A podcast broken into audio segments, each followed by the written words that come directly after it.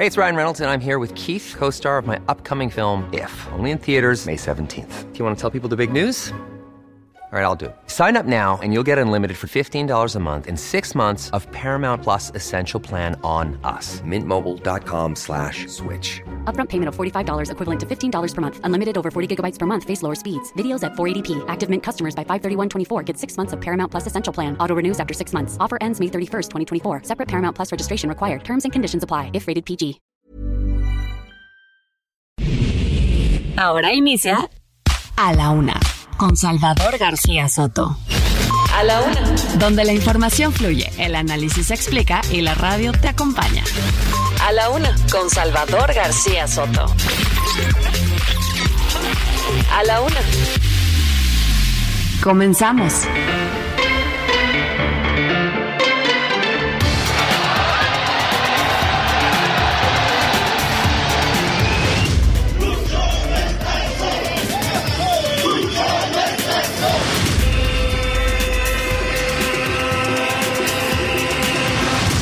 Objetivo de la industria tabacalera, tanto en nuestro país como en el mundo, es vender cigarrillos. Esto lo hacen sin tener en cuenta los enormes costos que esto supone para los consumidores.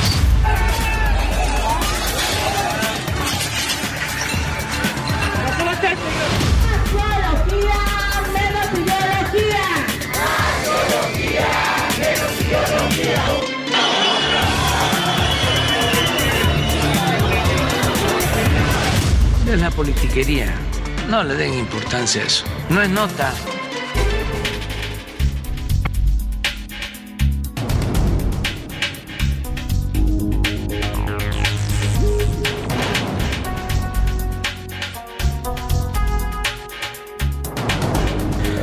Ya es la una de la tarde en punto en el centro de la República. Los saludamos con mucho gusto. Estamos iniciando a esta hora del mediodía a la una este espacio informativo que hacemos para usted todos los días a esta hora del día, justo al mediodía, antes de comenzar la tarde. Estamos aquí para informarle, para entretenerle, para acompañarle también en esta parte de su día y si se puede, ¿por qué no?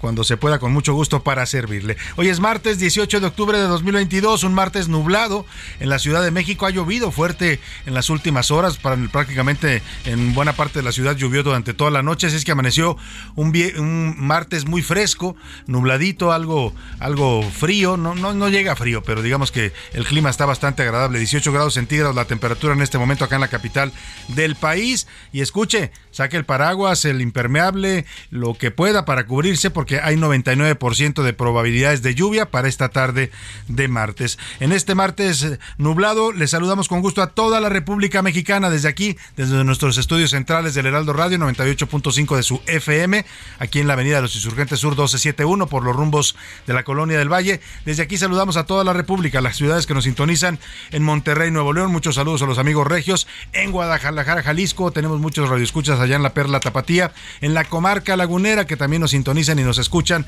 ahí en los municipios de Durango y Coahuila que confluyen estos dos estados. En Oaxaca, eh, capital, también muchos saludos a toda la zona de los valles, ahí los valles centrales en Oaxaca, al istmo de Tehuantepec, ahí mismo en el estado de Oaxaca, pero ya en el Océano Pacífico, donde se ubica este istmo de Tehuantepec. También en Tampico, Tamaulipas, el puerto allá en el norte de la República. Saludamos ahí con gusto a la gente, no solo los tan pequeños y tan pequeñas, sino también a la gente de Altamira, de Ciudad Madero, que son zonas ya conurbadas. En Tijuana, Baja California, también saludamos con gusto a toda la gente que nos sintoniza allá en la frontera norte del país. En Tuxtla Gutiérrez, Chiapas, al otro lado de la República, al otro extremo, en el sureste del país. También saludos a los amigos tuxtlecos. En Chilpancingo, Guerrero, también muchos saludos a toda la gente de Guerrero que nos escucha. En McAllen y en Bronzeville, Texas. Saludos también a los amigos tejanos y paisanos mexicanos que nos sintonizan allá al otro lado del río Bravo.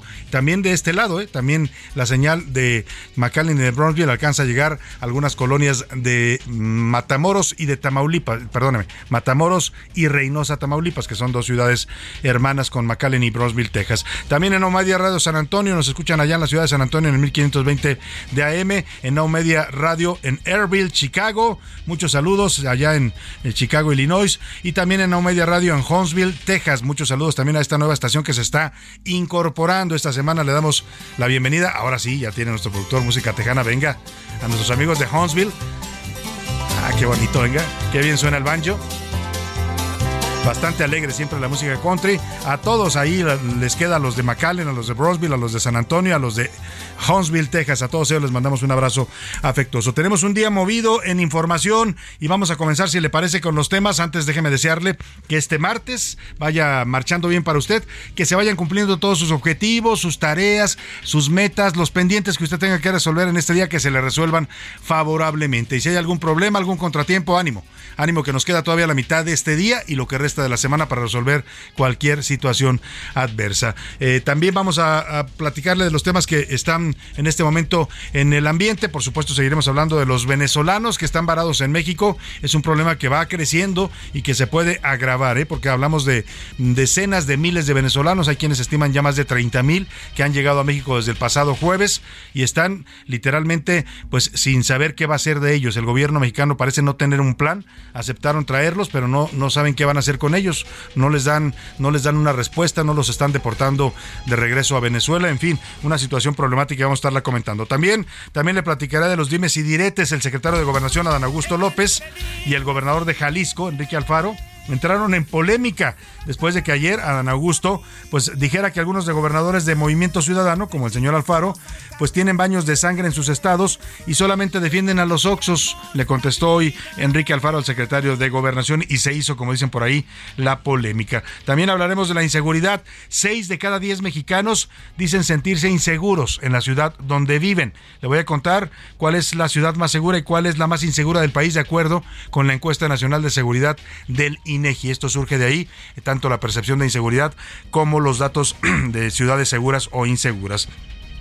Y humo mortal, la COFEPRIS advirtió la peligrosidad que representan los vapeadores. Oiga, tenga cuidado esta moda, sobre todo en la gente más joven, en los millennials. los veo yo como chacuacos todo el tiempo jalándole al vapeador y piensan que es algo que se ve muy bien, ¿no? Como, como en su momento era el cigarro. El vapeador hoy para las nuevas generaciones es lo que en su momento fue el cigarro para las generaciones ya mayores. Se creía que tener un cigarro en la boca era como un símbolo de estatus, de moda, de estar eh, en la onda, decían entonces, ¿no? Eh, la realidad es que después supimos que era altamente cancerígeno y hasta letal. Bueno, pues hoy está pasando lo mismo que los vapeadores vapeadores. Advierte la COFEPRIS que tienen químicos que se utilizan, escuche usted, para matar cucarachas y moscas. Eso es lo que están ingiriendo los que les gusta tanto traer sus vapeadores. En los deportes, patines de plata, el, el patinador Donovan Carrillo, patinador mexicano, va a competir por el Premio Nacional del Deporte. Vamos a conversar con él después de la maravillosa actuación que tuvo en las recientes Olimpiadas de Invierno. Además, Ole Chivas, el Club Guadalajara anunció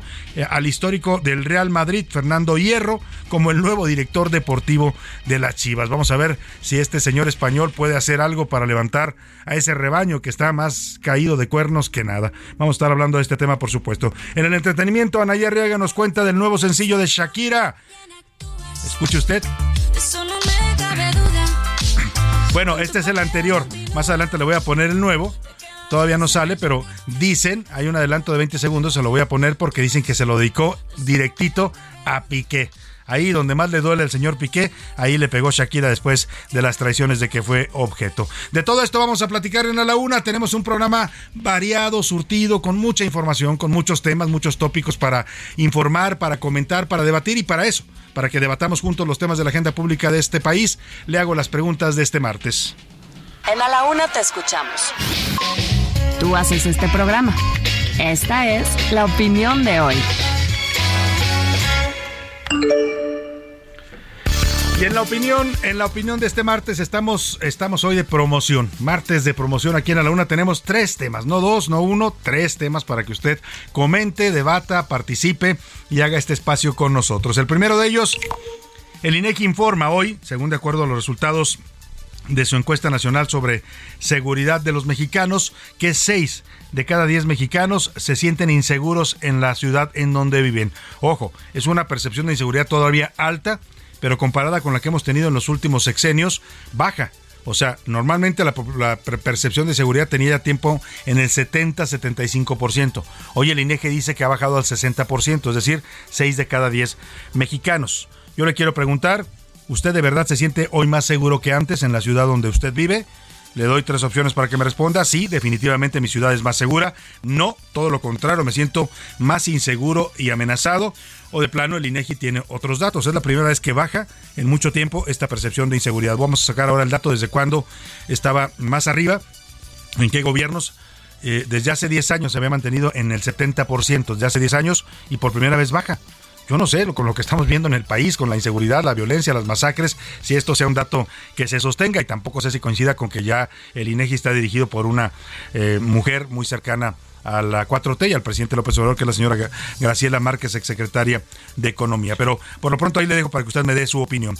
El segundo tema que le pongo sobre la mesa, desde pasado viernes, diversos colectivos en el mundo están realizando manifestaciones en contra del cambio climático, de la contaminación, de la destrucción del planeta, pues.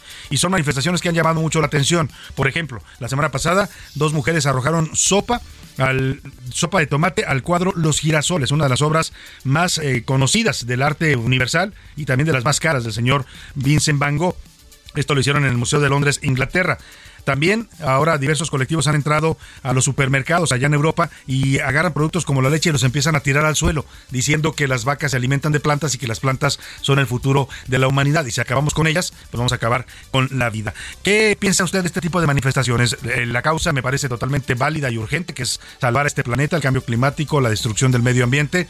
Las formas, pues podrá uno estar o no de acuerdo. Yo quiero preguntarle qué piensa usted con estas formas de protestar en contra del cambio climático. Sí, es necesario hacerlo así para que logren llamar la atención. No, no estoy de acuerdo, agreden al arte y no tiene nada que ver. O de plano los estados y la industria, no, o los poderosos, pues que son los que debieran escuchar estos mensajes, son los que no entienden. El PRI el último tema que le pongo sobre la mesa, el PRI comenzó ayer una pasarela de posibles candidatos presidenciales. Ayer se presentó Beatriz Paredes, Ildefonso Guajardo, el exgobernador de, de, Oaxaca Alejandro Murat, Enrique de la Madrid, también por ahí mencionan a José Ángel Gurría. Es decir, hay, hay personas que tienen experiencia eh, de gobierno en el PRI, no eso sería desconocerlo. Una cosa es el partido y la fama que carga y todo lo que ha pasado con Alito, el desprestigio que le ha acarreado a su partido, la ruptura con la Alianza Va por México, y otra cosa es los personajes que están moviéndose en el PRI. Pues mire, la mayoría de ellos han sido secretarios de Estado varias ocasiones, han sido diputados, han sido senadores, algunos han sido gobernadores. O sea, traen experiencia, pues. Por ahí dicen la caballada está flaca, parece que aquí la caballada no está tan flaca. Lo que está jodido es el establo, el establo tricolor, ¿no? Es, eh, yo lo pondría en esos términos. De hecho, hoy así titulo la columna de las serpientes escaleras, ahí la puede usted leer en, el universal.com.mx. Yo le quiero preguntar en todo caso, con estas pasarelas de los priistas que quieren ser candidatos a la presidencia, ¿usted cree que el PRI tenga alguna posibilidad, ese partido que nos gobernó por 70, 70 años, que hizo y deshizo, porque hay que hacer un balance más o menos equitativo. El PRI construyó instituciones importantes que todavía sobreviven en este país, pero también, también saqueó el país saqueó el país y robaron a manos llenas y construyeron un partido de Estado y bloquearon la democracia y hacían el fraude y persiguieron a opositores y mataron a jóvenes que protestaban. En fin, tiene una historia negra también este partido en 70 años de gobierno, así como tiene sus cosas positivas. En todo caso, bueno, lo, lo, lo conocimos en la versión renovada supuestamente de Peña Nieto y de sus amigos gobernadores que salieron pues más ratas que los anteriores, ¿no? Los jóvenes salieron peores que los viejos. El tema es que usted cree si que el PRI puede o no puede volver a ganar una elección presidencial. Eh, le doy tres opciones, jamás podrá ganar nuevamente el PRI la presidencia, sí pueden, pero tendrían que hacerlo en alianza con otros partidos o de plano el PRI ya se murió y nadie le ha avisado, ¿no? Como dicen en los memes ahora, ya déjenlo, ya está muerto, ¿no? Bueno, esos son los temas que le pongo sobre la mesa. Vámonos directo al 55 18 41 51 99, que es el número que nos puede usted marcar, mandar mensajes de texto de voz. Usted decídalo. Aquí lo que importa es que su opinión siempre cuenta y siempre también sale al aire. Y ahora sí, vámonos al resumen de noticias, como es, porque esto, como el martes y como la temporada de lluvias, lluvias y frío aquí en la Ciudad de México, ya comenzó. Defensores. Desde 2019, vecinos de Reforma Social en Alcaldía Miguel Hidalgo han destinado el presupuesto participativo para la defensa legal del Parque de la Colonia, que es de propiedad federal. Sanción. El anuncio ilegal para hacer promoción del primer informe de la alcaldesa de Cuauhtémoc, Sandra Cuevas, que cubría 16 de los 20 pisos de un edificio, fue suspendido este lunes. Manita de gato. La Secretaría de Movilidad de la Ciudad de México invertirá 4.3 millones de pesos para renovar 68 muros verdes de la línea 5 y de la línea 6 del Metrobús Capitalino. Decisión. Una jueza federal dejó sin efecto la orden de aprehensión librada contra el exsecretario de Seguridad Pública Federal, Genaro García Luna, por un presunto enriquecimiento ilícito de 27.343.614 pesos. Huelga. Francia vive este martes una jornada de huelga sobre todo visible en los transportes para reclamar un alza salarial que compense la inflación y denunciar la respuesta del gobierno al paro que registran las refinerías desde hace semanas.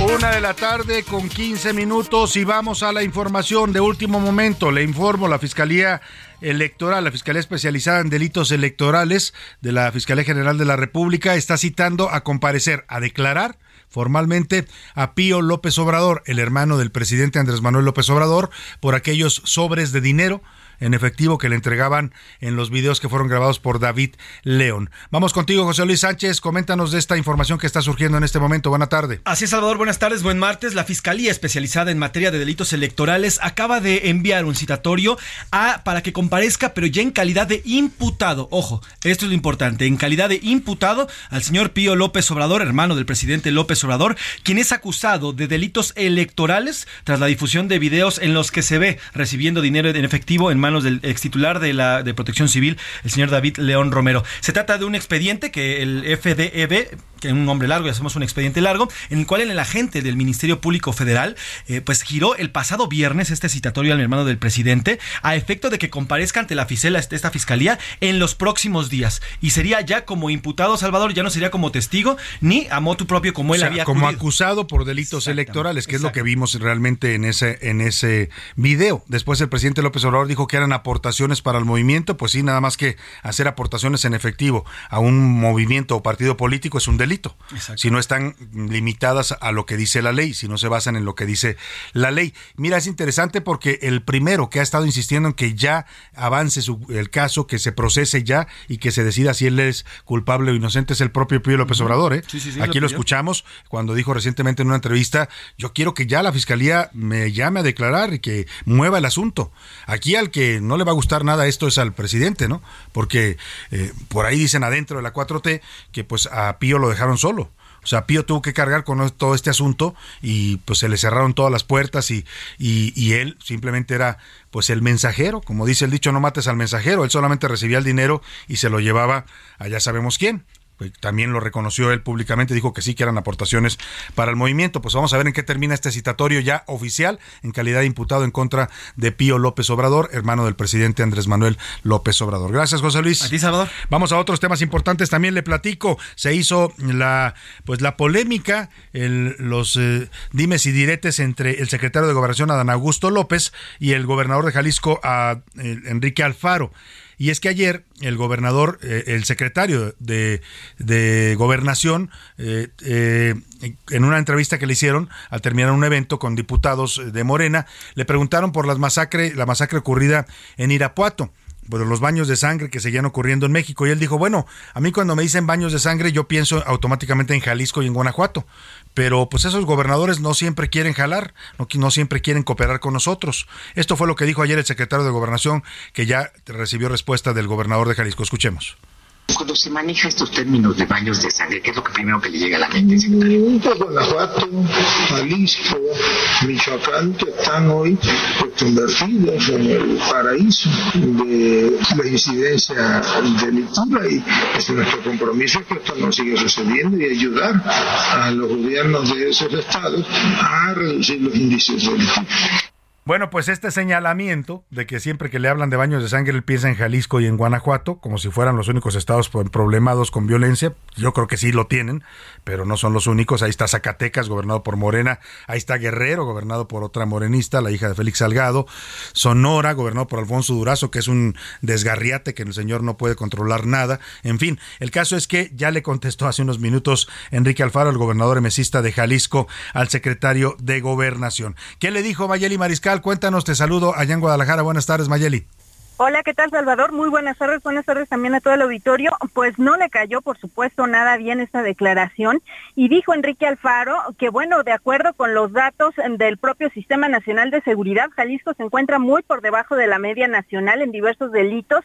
Mencionó, entre otros, feminicidio, homicidios dolosos y secuestro, pero vamos a escuchar parte de esta respuesta.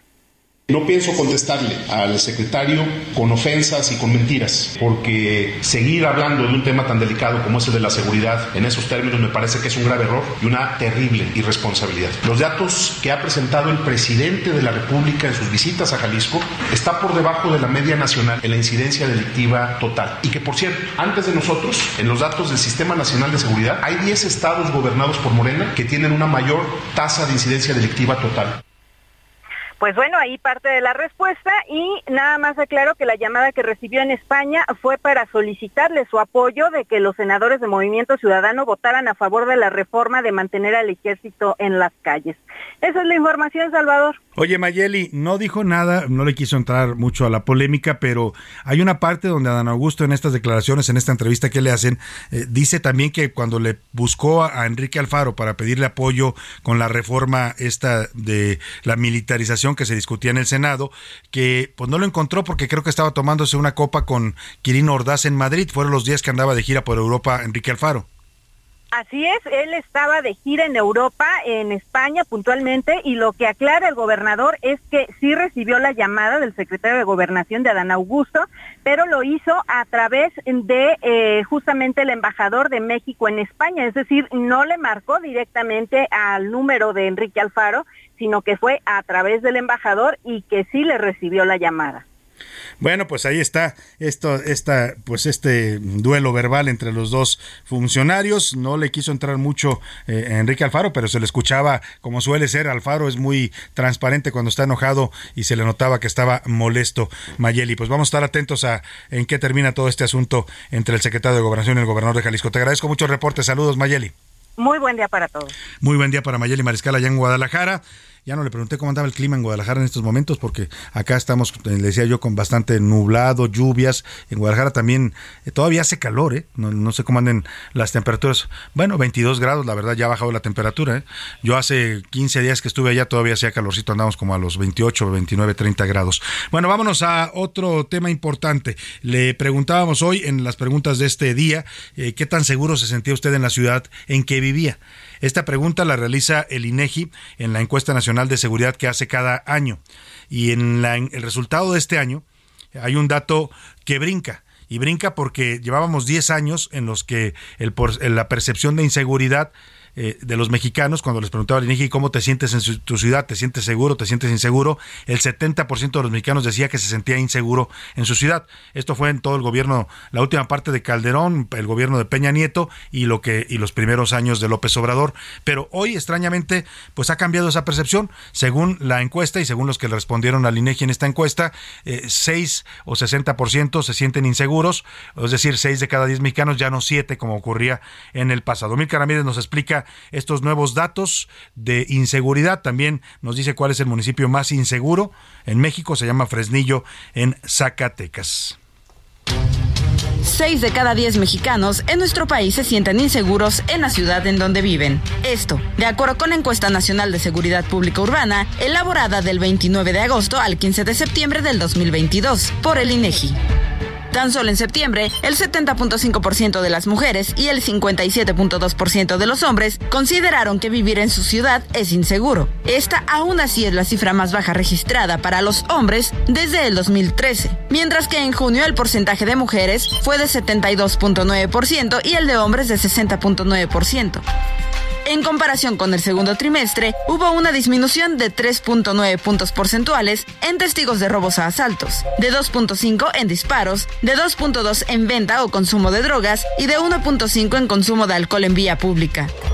Las ciudades con una percepción de inseguridad más alta fueron Fresnillo, Irapuato, Naucalpan de Juárez, Zacatecas, Ciudad Obregón y Colima. En ellos, los índices de respuesta fueron de entre el 86.6% y el 94.7% por inseguridad.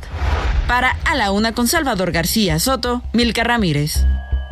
Bueno, pues ahí está, así los datos de inseguridad y seguridad en México que da a conocer el INEGI, es una de las preguntas que le formulamos hoy.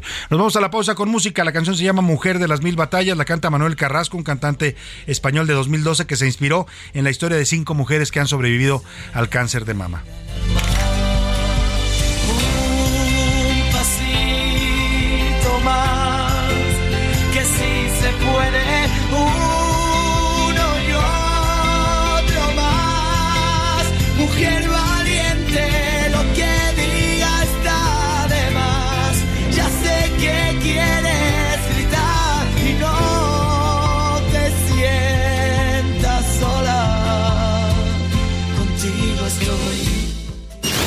No le cambies. Estás en A la Una con Salvador García Soto. Información útil y análisis puntual. En un momento regresamos. Ya estamos de vuelta en A la Una con Salvador García Soto. Tu compañía diaria al mediodía. Lo mejor de México está en Soriana. Lleva manzana golden en bolsa o a granel a 23.90 el kilo. Sí, a solo 23.90 el kilo. Y aguacate a 26.80 el kilo. Sí, aguacate a 26.80 el kilo. Martes y miércoles del campo de Soriana. Solo 18 y 19 de octubre. Aplican restricciones. La rima de Valdés. O de Valdés la rima. Vamos a ponernos serios. Bajémosle al chacoteo. Es que, así como lo veo, le pregunto su criterio. Me parece un gran misterio, y perdón que me anticipe, cómo el Ángeles Felipe sí va a ser un aeropuerto, uno que no nazca muerto, que en el mundo participe. ¿En qué momento de todos va a quedar habilitado? Porque estar inaugurado pues ya está y de todos modos sigue existiendo entre lodos, sigue levantando dudas, críticas que son sesudas y otras que son infundadas, o sea que pues son jaladas, ya digan la neta cruda. ¿Será que sí llegue un día que aviones surquen sus cielos y tengan chorros de vuelos en el AIFA? ¡Qué alegría! En verdad sería la mía si ocurriera en realidad, pero la mera verdad es que sí se ve muy lejos. No nos hagamos eh, muy viejos esperando por piedad. Let's go, girls. Come on.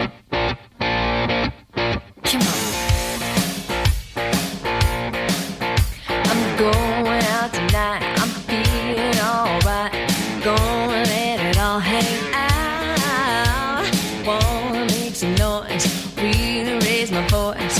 Yeah, I wanna scream and shout.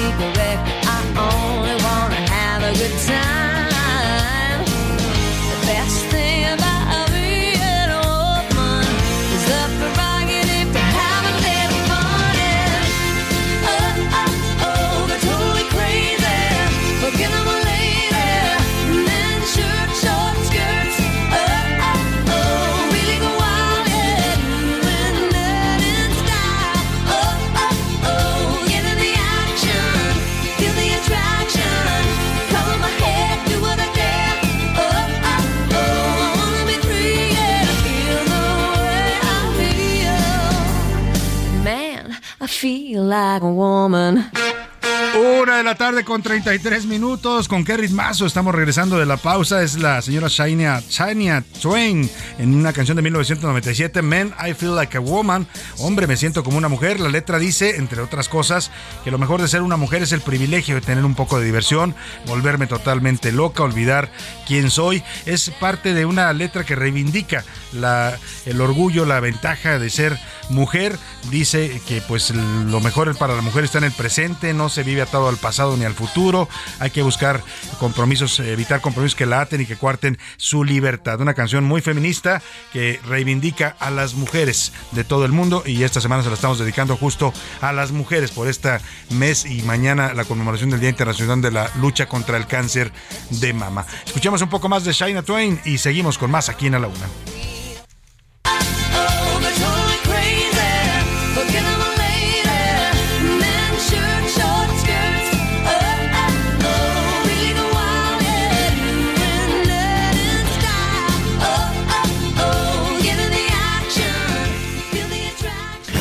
A la una, con Salvador García Soto.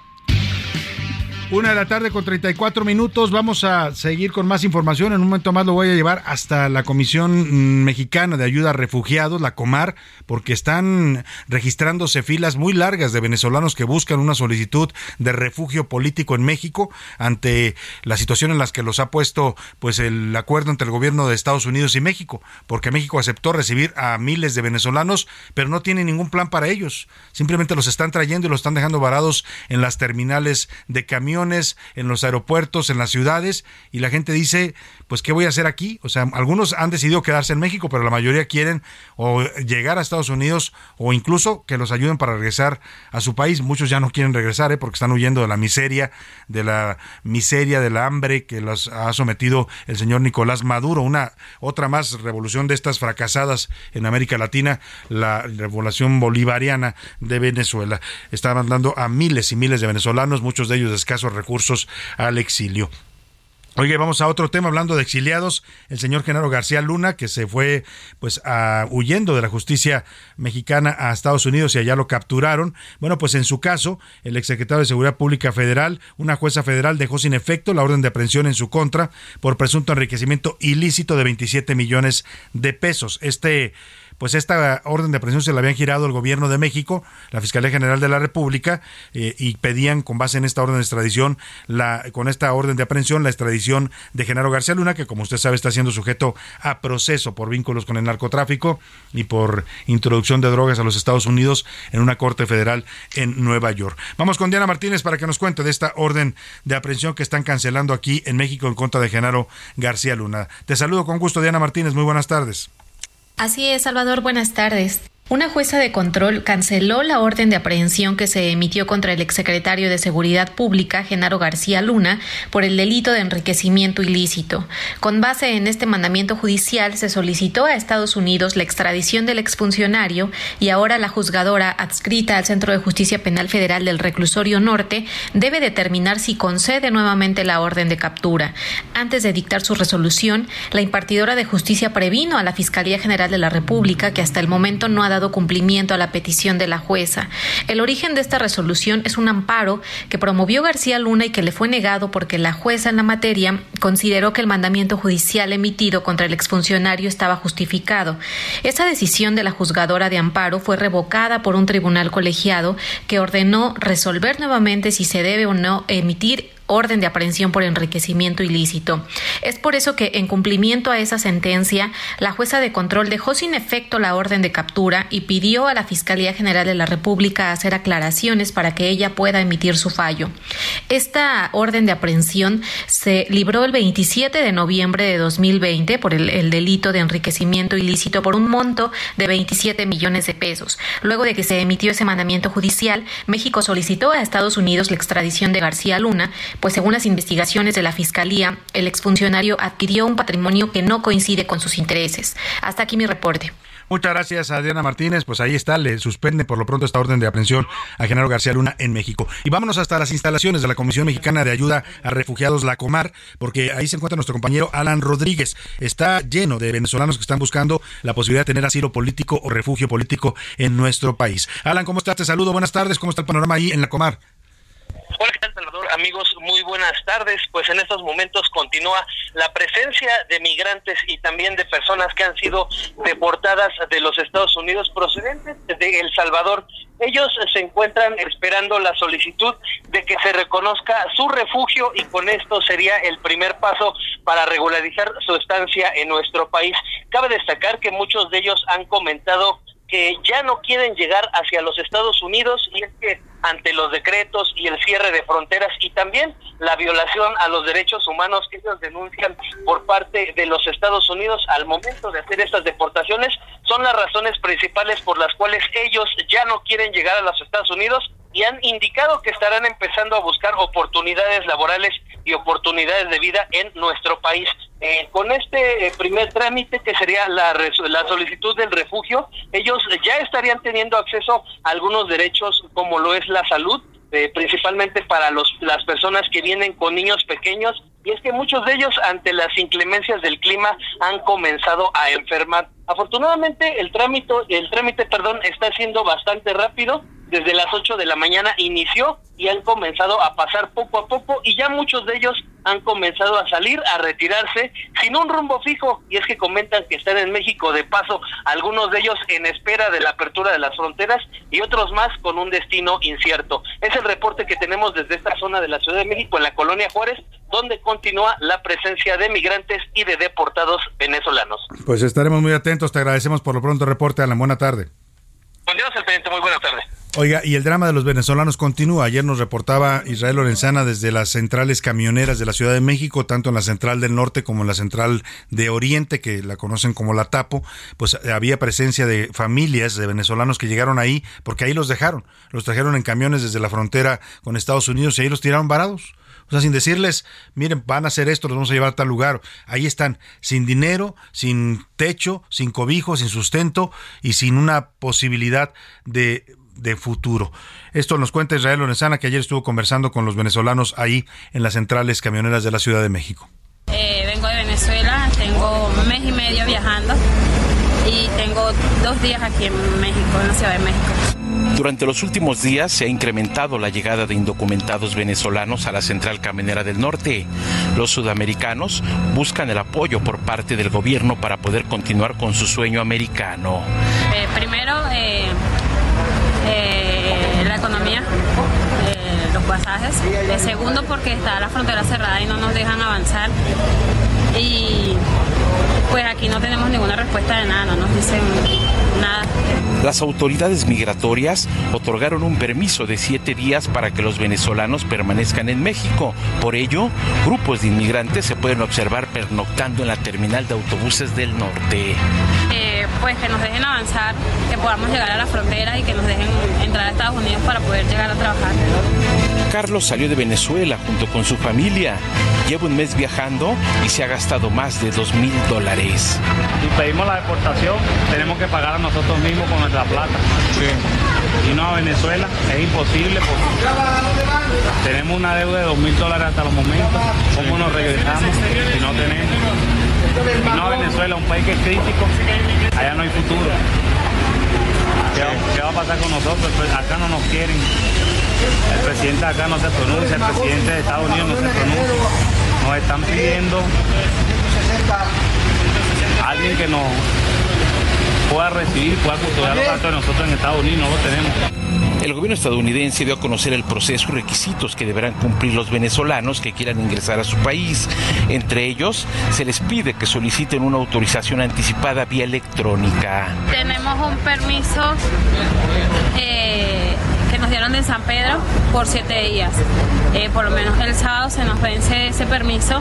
Este permiso nos lo dieron en San Pedro. Se nos vence el sábado y luego de esos siete días de vencido este permiso, pues nos agarra la migra y nos llevan preso. La política de los Estados Unidos marca la necesidad de que los inmigrantes cuenten con algún familiar o amistad que vive en ese país de manera legal y que garantice el apoyo financiero para poder ingresar al territorio norteamericano. Pues igual vamos a intentar llegar a ver qué, qué podemos hacer, qué posibilidades hay de, de llegar y poder trabajar y no ser una carga para el Estado, pero tampoco tenemos que irnos reciba. Los venezolanos temen que las autoridades migratorias comiencen redadas en las terminales de autobuses y de esta manera los regresen a su país. Para Esa es la situación de los venezolanos. Es un tema delicado que no tiene una aparente salida en este momento en el país. Están llegando todavía miles de ellos, están trayendo cada vez más. Ayer nos decía el ex eh, director del Instituto Nacional de Migración, Tonatiu Guillén, que él estimaba que hasta ahora, solo la semana pasada, habían llegado 30 mil. Imagínese lo que puede pasar con este tema. Y justamente estaba yo leyendo hoy, como todos los martes, la columna Misión Especial, que se, la recomiendo ampliamente. Es una columna que se publica todos los martes en el heraldo.com.mx, también en nuestra versión impresa la puede usted leer, y la escribe la embajadora emérita Marta Bárcena, embajadora, ex embajadora de México en Estados Unidos, entre muchas otras posiciones que ocupó en el Servicio Exterior mexicano. Y hoy habla justamente de este tema del panel TEMEC, confusiones y manipulaciones. Y mire, lo que encuentra uno cuando lee a gente como la embajadora Marta Bárcena, resulta que este tema del TEMEC que ha generado confusión, porque el presidente López Obrador primero dijo que Estados Unidos ya se había desistido, que no iban a pedir un panel, después ayer lo corrige el embajador Ken Salazar, pues aclara un poco qué está pasando la embajadora con este tema del TEMEC, de la impugnación a la política energética de López Obrador, pero también lo vincula con el tema de los venezolanos. O sea, ayer yo le decía, a cambio de que México acepta recibir a tantos venezolanos sin tener un plan para ellos, bueno, pues vamos a preguntarle justamente a la embajadora Marta Bárcena, que está en la línea telefónica y que le agradezco mucho que nos tome esta llamada, autora de la columna Misión Especial aquí en el Heraldo de México. Embajador, qué gusto saludarla, buenas tardes. Igualmente, Salvador, buenas tardes, mucho gusto en saludarle de lo que se entera uno leyéndolo, la verdad, yo siempre recomiendo su columna, siempre la estaba recomendando, porque este, este tema ayer nos preguntábamos qué hizo el gobierno, aceptar a tantos eh, migrantes venezolanos que están regresando a Estados Unidos, a cambio de qué, decían que solo era por visas de trabajo para mexicanos, pero al parecer también está vinculado este tema del TEMEC, dice usted. Mira, pues yo es una especulación, una hipótesis que planteo por los tiempos, porque si tú te acordarás que el jueves pasado hubo justamente la reunión del diálogo de alto nivel en materia de seguridad en los Estados Unidos y este acuerdo de migrantes sobre los migrantes venezolanos lo anuncia Estados Unidos el miércoles. Y hay una declaración ahí de un subsecretario del Departamento de Seguridad Interior diciendo que esto fue propuesta de México. Entonces, eh, pues eh, no deja uno de sorprenderse y luego el viernes el presidente dice que Estados Unidos ya, ya se desistió del panel, como cuando tú bien dices, y yo escribo en mi artículo, no hay tal. Lo que, lo que pasó es que se prolongaron las fechas de las conversaciones sin tener fechas límite para ver si se puede resolver este diferendo en materia de eh, la interpretación del TEMEC en, política energética. Mira, lo que está pasando con esto de los venezolanos, a mi modo de ver, es, es la repetición del esquema Quédate en México. ¿Qué pasa aquí? Que Estados Unidos, por la relación o no relación que tiene con el gobierno de Maduro, puesto que Estados Unidos reconoce todavía a Guaidó como presidente legítimo de Venezuela, eh, no, no necesariamente puede deportar a Venezuela a todos estos migrantes. Y todos estos migrantes venezolanos que están saliendo de su país por falta de oportunidades, y hay datos que en los últimos años ya hay más de 7 millones de venezolanos que han salido de su país, pues estaríamos viendo un proceso, como tú recordarás, el Marielito, ¿no? Sí, en Cuba. Eh, eh, y esto en Cuba, que pone justamente al gobierno de los Estados Unidos en una situación muy difícil, porque ellos no reconocen al gobierno de Maduro, entonces estos venezolanos llegan, cruzan la frontera de México a Estados Unidos y se, y se entregan a las propias autoridades, porque dicen, a ver, yo estoy pidiendo asilo. Claro. Porque ustedes dicen que mi país y que el gobierno de mi país es dictatorial. Ahora, ¿por qué digo que puede estar vinculado? Pues porque hay la visión en el gobierno de México de que los diferendos en materia de energía con Estados Unidos es un tema político y no técnico de interpretación del TEMEC. Entonces, cuando tú interpretas que todo es político, pues le buscas una solución política, a las cosas, una salida política que involucra mezclar temas como es el de energía y el comercio con temas de política migratoria. Y eso es muy grave, muy delicado. Ahora, esta negociación, pues supongo en, en, este diálogo estaba participando el canciller Marcelo Ebrard, habría sido él, porque ahora que dice usted, quédate en México y aquella oleada de migrantes también que nos mandaron, pues también fue una negociación que hizo Marcelo Ebrard. Exactamente, fue una negociación que hizo en noviembre del 2018, antes que el presidente López Obrador tomara posesión como presidente. ¿Sí? Y, eh, y, el esquema parece estar muy repetido. Ahora, hay mucha confusión porque se dice que México va a aceptar el mismo número de venezolanos a los cuales Estados Unidos les dé visa y entrada a Estados Unidos. Estados Unidos ya dijo que va a aceptar 24 mil venezolanos que lleguen por vía aérea y que tengan patrocinadores, entre comillas, en Estados Unidos.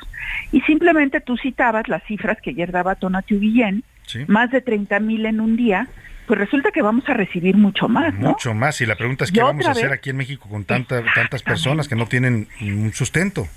Exactamente, que no tienen sustento, que eh, la Comar está agobiada Sí. para procesar todos los temas y, y las ciudades fronterizas sobrecargadas de migrantes y lo que vamos a tener es un crecimiento de las cifras de supuestos encuentros y regresados a, México. Entonces, nos estamos metiendo en una espiral, en un callejón sin salida. Ahora, supuestamente con esto eh, calmarían a Estados Unidos en el tema del TEMEC para no, dice el presidente, no ir a un panel, pero ayer dice muy claramente el embajador Salazar, y usted lo comenta también hoy, eh, pues Estados Unidos no ha quitado el dedo del renglón, no quiere decir que vaya a ceder en su impugnación a la política energética. Exactamente, Salvador, por una razón. Mira, para Estados Unidos el tema y para el Congreso de Estados Unidos y el Departamento eh, de Negociaciones Comerciales de Estados Unidos, el famoso USTR, es un tema de principio el hecho de que se aplique o no el TEMEC, porque, porque si no se aplica y si ellos consideran que las políticas de México está violando el TEMEC, la pregunta siguiente es, ¿qué razón de ser tiene el TEMEC? ¿Sí? Sí, sí. Entonces, si, si uno de los, de los signatarios del TEMEC no va a respetar o ellos interpretan Estados Unidos que, que México no está respetando las normas eh, eh, contenidas en el TEMEC, el TEMEC pierde su razón de ser.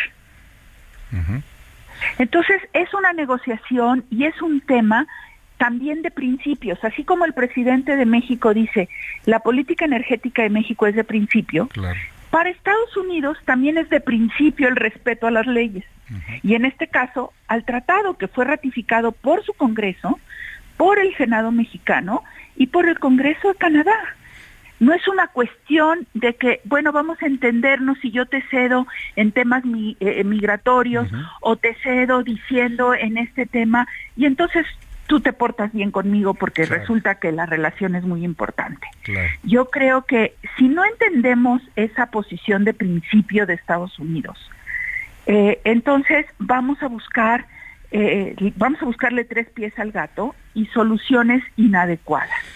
Y también Estados Unidos tiene que entender eh, los límites de, de México y yo no sé si en ese en esa conversación realmente vamos a poder llegar a un acuerdo en materia de la interpretación de las medidas que ha tomado México en el sector energético. Ujú. Que nada tiene Y que ver con la migración, pero lo están vinculando políticamente. Pero si se vincula políticamente es un error. Y si seguimos cediendo en migración eh, con Estados Unidos, aceptando ser el quédate en México, primero con centroamericanos, ahora con venezolanos, eh, realmente vamos a crear una situación social insostenible en ciertas ciudades de la frontera y una situación cada vez más compleja para, para a todo el mundo. Y con otra razón, a ver, ¿qué vamos a hacer? ¿Le vamos a deportar a los venezolanos a Maduro? Pues, ¿cómo? Sí, sí, ¿Y por qué estamos defendiendo al gobierno de Maduro en los foros internacionales al votar abstención cuando cuando se decide seguir investigando la violación de derechos humanos en Venezuela? O sea, estamos realmente en una posición muy contradictoria. Sin duda alguna, es difícil entenderle, por eso es importante platicar con expertos en estos temas diplomáticos y de política exterior como Marta Bárcena. Le pregunto finalmente, habla usted del cambio y la salida de Tatiana Cloutier, dice el presidente cambió de caballo a medio camino y se va Tatiana Cloutier y nombran a Alejandro Encinas Nájera, al hijo del subsecretario de Gobernación. Mucha polémica, la la parte de la gente dice no tiene experiencia, no conoce, no sabe nada, pero veo que usted dice es un hombre que conoce bien el- el- este capítulo de- del TEMEC, el capítulo 23, y que El sabe... capítulo laboral. Ajá. Es un hombre talentoso que Sí. conoce bien los temas laborales del TEMEC. Los demás no los conoce. Mm, ya. O sea, entonces Tendrá que aprender vamos a poner a aprender a un negociador. a la mitad del río. Eso es lo que yo pon- pongo en tela de juicio. No dudo del talento de Alejandro ni su conocimiento del tema laboral. Lo que dudo es la oportunidad de cambiar de caballo y jinete a mitad del río. Pues vaya, decisiones poco comprensibles, eh, incluso para quienes fueron parte de este gobierno, como fue la embajadora Marta Bárcena. Imagínense para el común de nosotros que estamos eh, tratando de entender qué sucede con muchas decisiones del gobierno. Pero estaremos atentos en todo caso y consultando a la embajadora, como siempre le agradecemos. Gracias, Salvador. Un saludo a todo el auditorio. Y no deje de leer a Marta Bárcena en su columna Misión Especial todos los martes aquí en elheraldo.com.mx. Lo puede ver en línea o también en la edición impresa. Vamos a irnos con música. La canción se llama Muñequita Linda. Es una versión extraordinaria de Nagua Najwa Nimri, esta actriz y cantante española. Escúchalo usted. que envuelto a la brisa parece decir te quiero mucho mucho mucho mucho tanto como entonces No le cambies. Estás en A la Una con Salvador García Soto. Información útil y análisis puntual. En un momento regresamos.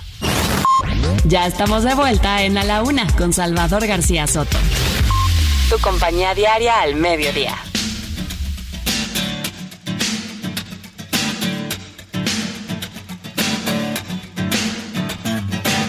No sé quién las inventó, no sé quién nos hizo ese favor, tuvo que ser Dios.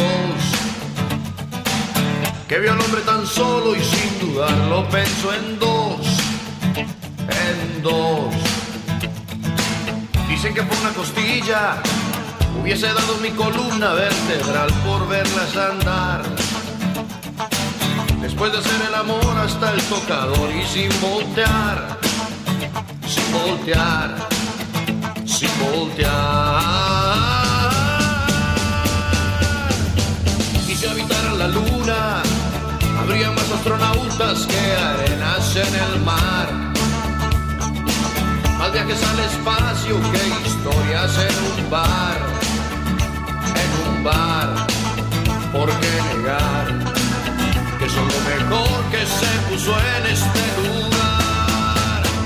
Mujeres, lo que nos pidan podemos, si no podemos no existe, y si no existe lo inventamos por ustedes, mujeres, lo que nos pidan podemos, si no podemos no existe, y si no existe lo inventamos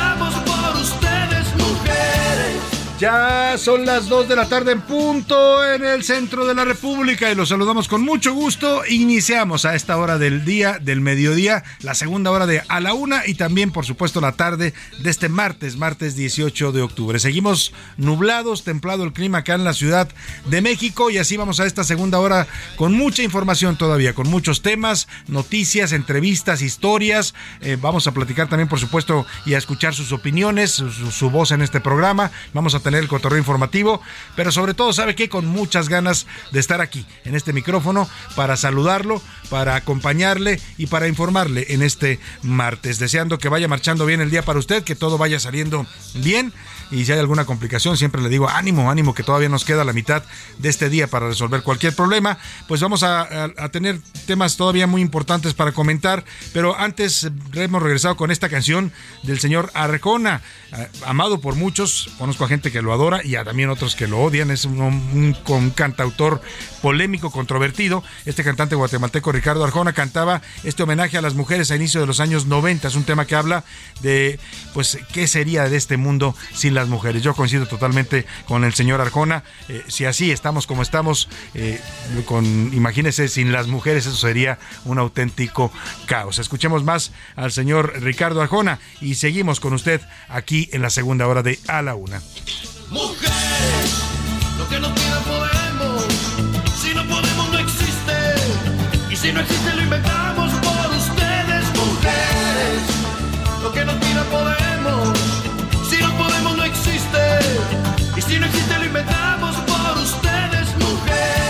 Y vámonos a los temas que le tenemos preparados en esta segunda hora. Vamos a ir hasta Veracruz, porque en el municipio de Álamo, allá en Veracruz, al norte del estado, hospitalizaron a 28 alumnos de una secundaria técnica industrial por posible intoxicación. ¿Qué está pasando con este tema? Oiga, esto está ya delicado y no veo nadie en el gobierno federal que se lo esté tomando en serio. Ha habido cuatro casos, por lo menos en Chiapas, en las últimas semanas. Ahora es en Veracruz. También se reportó uno en Guerrero, si mal lo recuerdo, el fin de semana, otro estado del sureste. ¿Qué está pasando con estos temas de las intoxicaciones a estudiantes? Están bastante extrañas. Aquí hay cosas que la autoridad no está investigando y no están relacionando como un- una especie de patrón. Alguien eh, o algunos están haciendo esto con eh, intenciones aviesas claramente de dañar a los estudiantes. Vamos a hablar también del titular de la Alejandro Svarch, porque dijo, advirtió del riesgo de los usos del vapeador, este sistema que usan muchos jóvenes hoy para fumar nicotina o tabaco. Eh, con sabores que son muy atractivos, ¿no? Es muy agradable darle el jalón y sentir que te sabe a sandía o a menta.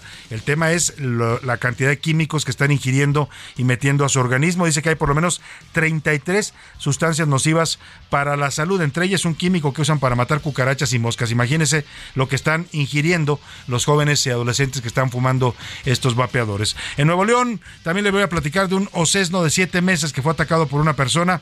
Ya lo están atendiendo al osesno, afortunadamente, en la Universidad Autónoma del Estado y al animal. En este caso el animal es el humano, ojalá también pues lo procesen de acuerdo a la ley, porque esto es un ataque a la vida silvestre en nuestro país. Vamos a hablar también de otros temas importantes, pero por lo pronto, como siempre a esta hora del día, no hay cosa más importante en este espacio que escucharlo a usted, escuchar su voz, que ya sabe que aquí tiene un lugar y tiene una importancia, y por eso ya están conmigo aquí en la mesa y les eh, recibo con gusto y los saludo a Milka Ramírez. Bienvenida Milka, ¿cómo estás? Bien, Salvador. Y mira, ahora sí hace frío. Ahora sí no me pueden decir nada. Ahora sí está fresco, el clima sí está fresco. Oye, ¿tú le haces o no le haces al vapeador? No, yo no. La verdad es que yo tengo una situación en casa con mi mamá por un tema pulmonar. Entonces sí me he vuelto nada muy que sea consciente. con No, nada. sustancias eh, que puedan Nada, afectarla. nada, nada, no. José Luis Sánchez, ¿cómo estás? Bienvenido. Salvador García Soto, ¿cómo estás? Milka Ramírez, ¿cómo están? José Bonito Luis. martes. Eh, decías al iniciar el programa, Salvador, ¿está fresco? No, está frío. Esto es frío. Sí, es frío. Perdóname, Salvador. pero estamos fríos. Todavía no llegamos. Oiga, Luis. 17 grados, 18 No, bueno, grados, para por favor. Es frío. Dirá la gente que nos oye en otras partes en el norte, donde sí hace frío, frío pero- extremo. Oigan, eh, José Luis, ¿tú fumas o no fumas vapeador? No, fíjate que no, no, no, pero sí tengo muchos amigos y yo que sí tengo una vida nocturna activa, que digamos, sí es muy común, ¿eh? O sea, sí Muy verdad, activa, diría muy yo. Sí, muy activa, diría yo, pero sí es muy común que los jóvenes, los chavitos sobre todo, Sí, digo, yo tengo adolescentes. 37 años al final, yo no, sí sé lo que Ya lo que los pasa. venden en los baños de los antros, ahí tienen barbaridad. máquinas. Deja tú de los baños, Salvador. Ubicas las personas que venden dulces y, y demás Sí, cosas a la de los drogas también. Bueno, pero, pero estos son personas que venden como dulces, chocolates Ah, sí, y demás. sí. Bueno, ya los traen ahí en la canastita. Y ahí los traen ofrecen. vapeadores y los ofrecen. Y te los venden 200, 300 pesos. Y los chavitos de 15, 16 años lo fuman Y lo peor, ¿sabe qué? Se supone que están prohibidos por ley en México, no de ahorita, ¿eh? tienen ya más de dos años prohibidos, pero se siguen vendiendo en todos lados. En este país la legalidad y, y la incapacidad también de la autoridad para controlar algo que daña la salud de los mexicanos y que también hay que decir, muchos jóvenes pues no entienden y lo siguen consumiendo, ¿no? Sí. Se volvió la- como una moda, decía yo, ¿no? Sí, el tema es que cuando sale no, no había suficientes estudios como el que ya nos presenta la COFEPRIS de la cantidad de químicos que contiene el Por eso decía yo que era lo mismo que el cigarro. Justamente. Para mi generación y otras anteriores a la mía, el cigarro fue eso, fue una moda. Todo el mundo fumaba, o sea, fumabas no porque te gustara, a veces nada más porque todo el mundo fumaba. Entonces había que estar en, en- en dentro de la onda y fumar, ¿no? Y eso después supimos, pues estaba matando a millones de personas en el mundo. Ahora los vapeadores es el mismo caso, Milka. Sí, exactamente. Y como decías, también es muy atractivo, Salvador. Los sabores, el colorcito que tienen, se ve hasta como A ver, fresita. Es ¿no? mercadotecnia. Los vapeadores no cree usted que surgieron ahí de la nada. No, no. Es una estrategia de las tabacaleras más grandes del mundo. Ya sabe usted cuáles son muchas de ellas. No voy a decir marcas. La mayoría provienen de Estados Unidos y de Europa. Pero estas tabacaleras son las que introdujeron los vapeadores. Sí, claro. Porque lo, lo ven como el futuro del cigarro. O sea, el cigarro ya va en desuso porque se ha, pues lo han satanizado, pues. El cigarro ahora ya trae hasta pulmones eh, abiertos ahí en, en la caja y es desagradable. Entonces ahora están, por eso quisieron meter esta moda de los vapeadores para que los jóvenes pues se vuelvan ahora adictos al vapeador y sustituir el cigarro por el vapeador. Y sale totalmente contradictorio, Salvador, porque no solamente es eh, adictivo, dañino a nuestros pulmones y a la salud, pero además es enteramente contaminante. Todo lo que tiene una batería contiene estos, estos venenos que decías. Además, el recipiente de plástico, en fin, es totalmente nocivo. Sí, mucho más sin duda alguna. Bueno, vamos a hablar más adelante del tema, lo que dice el director de la COFEPRIS sobre este asunto, pero por lo pronto vamos a, a retomar las preguntas que le hicimos a nuestro público. El primero era sobre su percepción de seguridad. ¿Qué tan seguro se siente en su ciudad? Y si creen este dato que dio el INEGI de que 6 de cada 10 mexicanos se sienten inseguros, es decir, que baja la percepción de inseguridad. También le preguntamos sobre las manifestaciones que ha habido en el mundo, colectivos que buscan defender el planeta, frenar la destrucción ambiental en este mundo, pues han hecho protestas bastante singulares, ¿no? Por decirlo menos, algunas de ellas molestaron incluso a gente a lanzar sopa de tomate a un cuadro de Van otros van a supermercados y tiran productos como la leche para protestar por el ganado que consume demasiadas plantas. En fin, eh, eh, ¿qué piensa de estas protestas? Preguntamos y el último era sobre la pasarela de presidenciables en el PRI. ¿Cree que el PRI pueda ganar o no ganar nuevamente una elección presidencial? Y es momento de preguntar en este espacio. ¿Qué dice el público? Tenemos, tenemos muchísimas respuestas, Salvador, y muchísimas también comentarios. Bonita tarde nublada, Salvador, José Luis Milca y a todo el gran equipo de A la Una. Desde Colima, su amigo Alberto. Desde que Graciela Márquez está a cargo del INEGI, este instituto ha perdido mucha credibilidad. Los datos que proporciona están maquillados.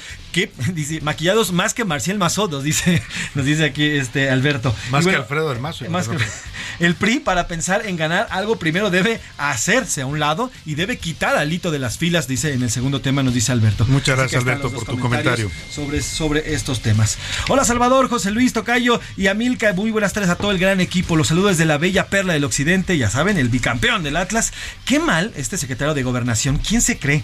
Qué bien que le contestó el, go- el gobernador Alfaro. El estado que abandonó Tabasco, por irse a la Secretaría de Gobernación, está por encima de Guanajuato y Jalisco Sí. en temas de inseguridad. ¿Por qué no se acuerda del estado que dejó a la mitad y además lo dejó con te- pre- terribles problemas? No es que haya dejado un paraíso, bueno, Tabasco es un paraíso por su vegetación, por su naturaleza, es hermoso, pero la situación de seguridad también tiene razón nuestro radio escucha eh, de Guadalajara, José Luis Guzmán, no es la mejor. Exactamente. Salvador y el más profesional equipo de la radio de la UNA los saluda desde Monterrey. Soy Guillermo Villarreal. Indudablemente, la directora actual del INEGI cumple con el perfil exacto de la 4T. Sumisión e ineficiencia. Obvio, la inseguridad se siente mucho más. ¿A quién quieren engañar con estas cifras? Yo lo vivo acá y seguramente en Guerrero y otros estados lo viven también. Saludos, Salvador. Te mandamos un gran abrazo. Muchos saludos también para usted. Buenas tardes, Salvador, y a tu gran equipo de A la Una. En mi opinión, la seguridad está peor que en todos los sexenios pasados y con respecto a lo que dices de este gobierno, a lo que dice este gobierno que antes los políticos saquearon al país, hoy que los mismos políticos están gobernando, están haciendo exactamente lo mismo, pero con una impunidad y un descaro extra que no habíamos Pues, visto desde antes. Lamentablemente, este eh, ya hemos aprendido los mexicanos, espero que lo aprendamos con este último gobierno, el actual, pues no es un tema de, de- de partidos o de eh, salvadores o de iluminados, ¿no? De- cuando dejemos de pensar eso, tenemos que buscar elegir a gente que, es- que venga a resolver problemas, no que nos ofrezca eh, la gran solución, la gran transformación del país. Esos sueños ya hemos fracasado una vez y otra contra pared, ¿no? Hemos nos dado contra pared. Le creímos a Fox, que era un hombre de botas, un ranchero simpático, que nos iba a dar el cambio, nunca llegó el cambio. Le volvimos a creer a Peña Nieto que iba a hacer una nueva versión del PRI porque él sí sabía cómo hacerlo. Nos volvió a dar de frentazos y ahora pues muchos le creyeron también o le creímos a López Obrador y hoy estamos otra vez lamentándonos. Hay que aprender para lo que venga en las próximas elecciones. Así es, también tenemos más comentarios al respecto de este tema. Salvador, eh, me encanta tu programa y no me lo pierdo. Soy José Luis López. No ha bajado la inseguridad, es mucho mayor de lo que dice el INEGI. Obviamente, esto sale para favorecer al jefe, al jefe de la señora Graciela, el señor López Obrador. Y la otra pregunta, el PRI ya está muerto, solo que nadie le ha avisado. Saludos. ya déjenlo, ya está muerto, dicen ahí en los memes. Nos dicen desde Guadalajara, Víctor García. Hoy tenemos sin duda la peor inseguridad y violencia generalizada en el país que no se tenía desde los tiempos de la revolución. El INEGI de López Obrador, o como o lo han oficializado, simplemente hace y acomoda las cifras para que el presidente salga victorioso. Nos dice Víctor García desde Guadalajara. Saludos, Víctor. Saludos también. Eh, nos dice también, no creo, nos dice eh, Juan Manuel Andrade desde Tuzla Gutiérrez, no creo posible que el PRI pueda ganar la presidencia ni con alianza, ya que Alejandro Moreno lo mató y lo enterró. Lo poco que quedaba con sus traiciones prácticamente le dio el tiro de gracia. Ese compa ya está muerto, nada más no le han avisado. Saludos allá en Tuxtla, coincido, ¿eh? Ni yendo a bailar a Chalma, como dicen, ya el PRI podría ganar. Eh, nos dice también, eh, nos dicen, en lugar de hacer estas protestas, se refiere a las protestas con el cambio Ajá, de los ambientalistas. deberían de hacer campañas para reducir el tremendo crecimiento de la población humana. Eso sí sería efectivo para proteger al planeta, ya que somos muchísimos y nos están Cada vez más. todos. Nos dice Todos Sergio los recursos habidos y por haber. Saludos desde de Felipe de León en la Ciudad de México. Saludos, Sin duda Felipe. hay una baja en la mala percepción de la seguridad. Sin embargo, la realidad es que distintos cárteles están operando cada vez con más descaro y con vínculos políticos que dan miedo.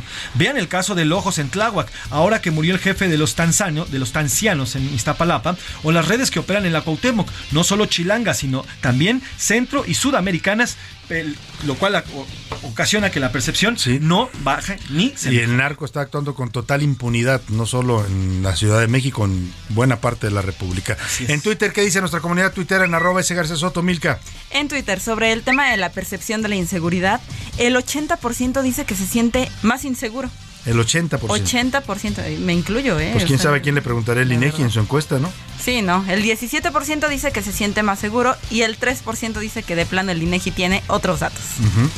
Sobre el tema de las formas de protestar por el cuadro de los girasoles de Van Gogh y la leche en los supermercados, el 7% dice que sí, que se llama la atención, que está bien esta forma de protestar. El 89% dice que no, que hay otras maneras.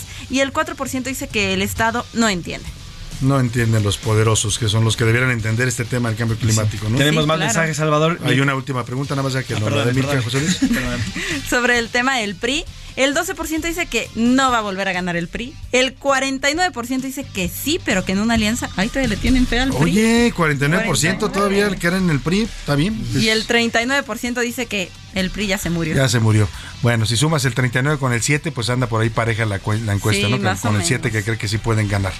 Nos Bueno. dice Adrián Lida Salvador desde la Ciudad de México. Claro que el, el tema de la seguridad está totalmente erróneo. Nada más revisen las cifras de cómo los mexicanos ya no viajamos por carretera en las noches y se darán cuenta del miedo con el que vivimos en este país. No, en las noches y en el día también le puede pasar. Y hay carreteras en este país que han vuelto peligrosas a cualquier hora del día. Vámonos al cotorreo informativo a ver qué nos prepararon Milka y José Luis. Cotorreo informativo en A la Una con Salvador García Soto.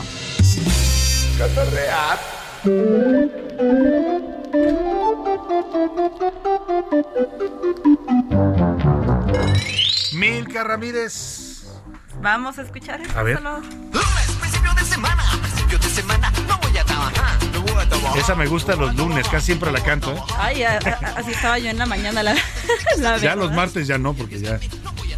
Pues mira, estamos escuchando esto porque en redes sociales hay una chica, una influencer argentina que se llama Nair Lorenzetti y es conocida como Asado de Faso, que dice, ¿saben qué? Yo no sirvo para trabajar. Así de plano. De plano. Si yo no sirvo para Estoy trabajar, negada para el trabajo. no quiero. Necesito que alguien me mantenga. Pero lo dice llorando, Salvador. O sea, lo dice con una desesperación. O sea, lo siente realmente. Sí, de verdad lo siente. Lo dice de corazón. Sí. ¿Te A ver. parece si lo escuchamos? A ver, escuchemos. Yo no haría esto si no fuera realmente urgente. Necesito que alguien me mantenga. Necesito que alguien me mantenga porque no me gusta trabajar. No, yo siento que nací para otra cosa. No sé, necesito una solución. Qué simpática. Pues sí, hay gente que no le gusta trabajar, esa es la verdad. Pero- Oye, pero- o sea, pero- si el trabajo fuera tan placentero, pues no sería trabajo, ¿no? Por eso hay que buscar algo que nos Que guste. te guste, que te apasione un poco, ¿no? Pero hay algo muy curioso, Salvador, Ajá. y creo que ella misma no se ha dado cuenta. Esta chica tiene más de 100 mil usuarios, 100 mil visitas, Seguidores, suscripciones ajá. en YouTube. Ajá. Y esta plataforma te pide un número mínimo para empezar a monetizar.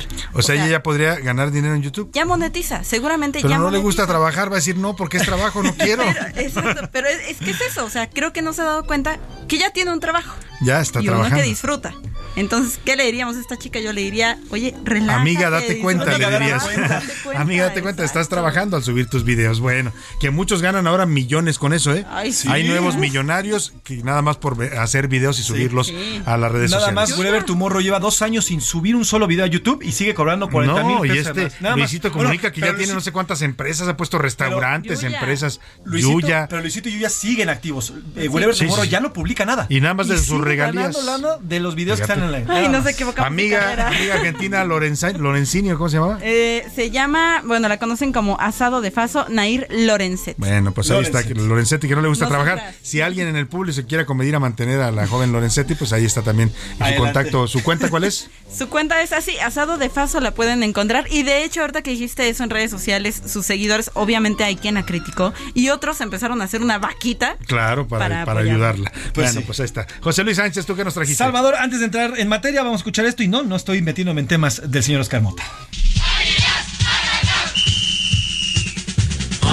Bueno, están insoportables, los insoportables. americanistas. Y Ya no los aguántenos- soporto. Ya. Aguántenos dos semanas más y vamos a seguir así y otros seis meses. Pero ver, además, ¿qué por si fuera poco, y en esto del tema de las pasarelas y los turistas y que todo el mundo quiere dirigir ya al país en 2024, bueno, pues de las filas de las Águilas del la América puede surgir tal vez el nuevo presidente de la República Mexicana, de los Estados Unidos No, mexicanos. no manches, Se llama, se llama. Jürgen Damm, es un jugador joven, tiene 28 años. Ya había, hecho, una cierta broma, pero al final no es una broma. Él dijo que él quiere ser presidente ¿Ah, de la sí? República O sea, Mexicana. lo trae, eh, ya lo trae, ya lo trae. Y dice, lo que él dice, vamos a escuchar ahorita parte del video, pero bueno, luego de que pasan a la liguilla, en esta concentración Ajá. que hacen en el vestidor, eh, Jürgen Damm hace y habla y dice que él quiere ser presidente de la República Mexicana. Pero además no solamente presume que tiene las ganas, sino además tiene dos carreras, habla tres idiomas el joven Jürgen Damm de 28 años y nos dice, y nos dice, vamos a acabar, vamos a ganar la copa, ganamos y vamos a escuchar si quieren parte de esto, lo que dice en el vestidor. A ver, escuchemos.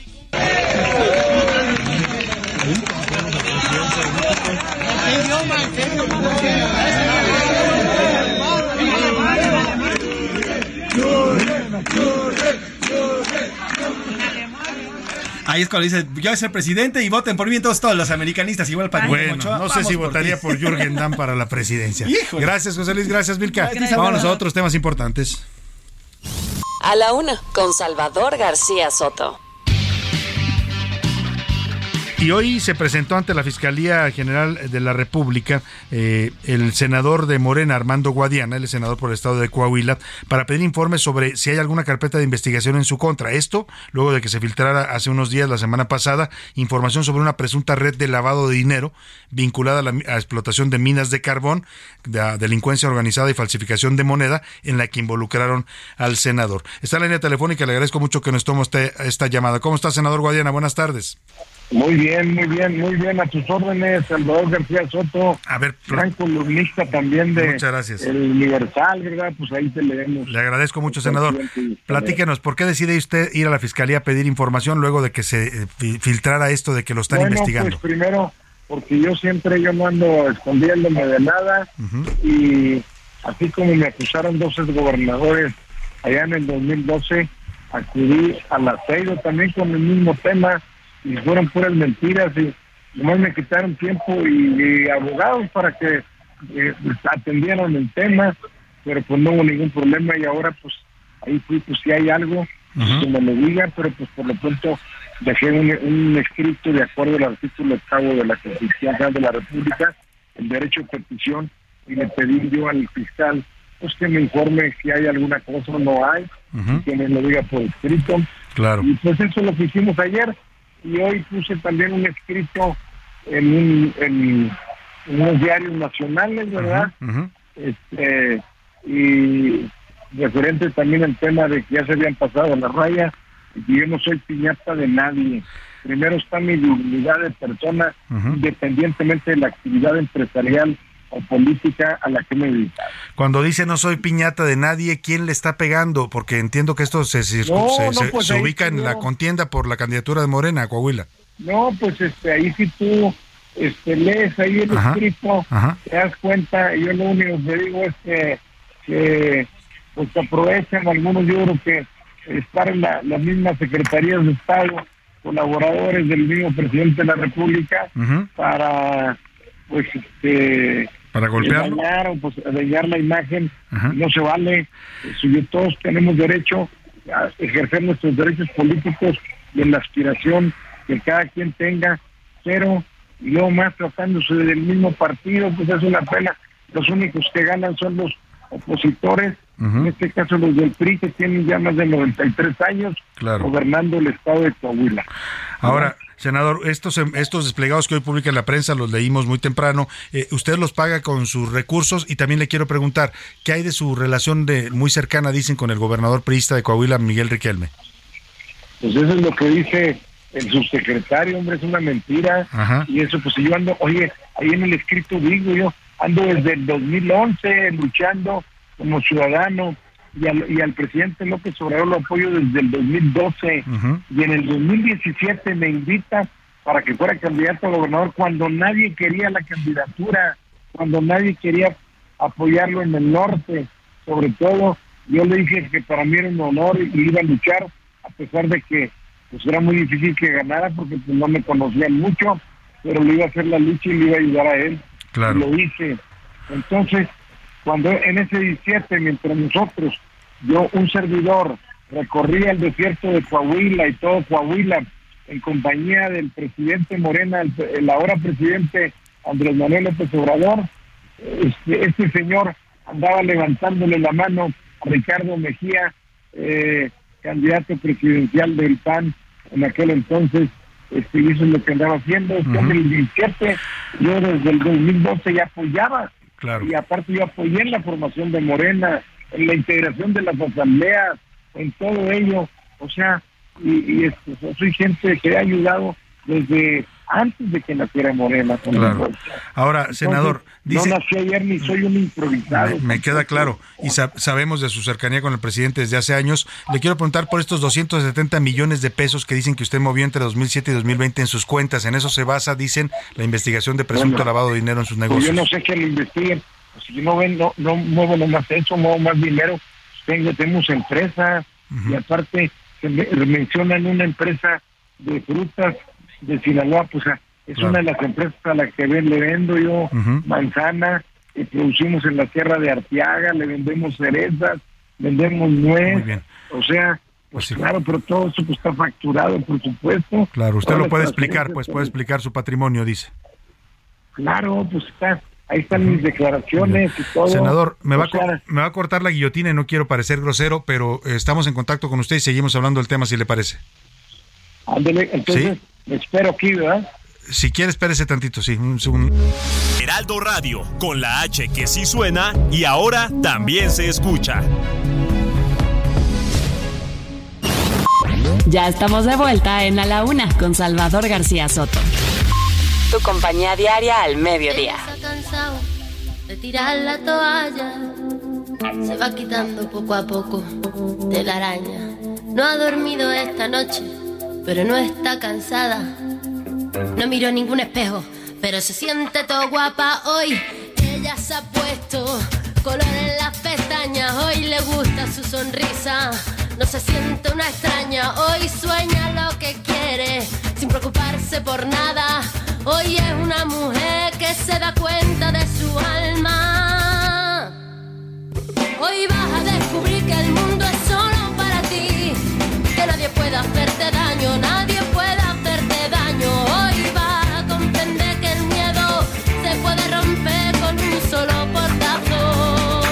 2 de la tarde con 31 minutos. Estamos regresando de la pausa con esta canción de Bebe, esta cantante española, cantautora, una canción de 2004 que se llama Ella. Trata de un tema optimista dirigido a las mujeres. La intérprete española compuso esta canción cuando falleció su abuela, un ícono femenino para ella, y surgió esta canción que habla de una necesidad personal, una reflexión en un momento delicado. Escuchamos un poco más y seguimos con usted aquí en A la Una. Hoy vas a descubrir que el mundo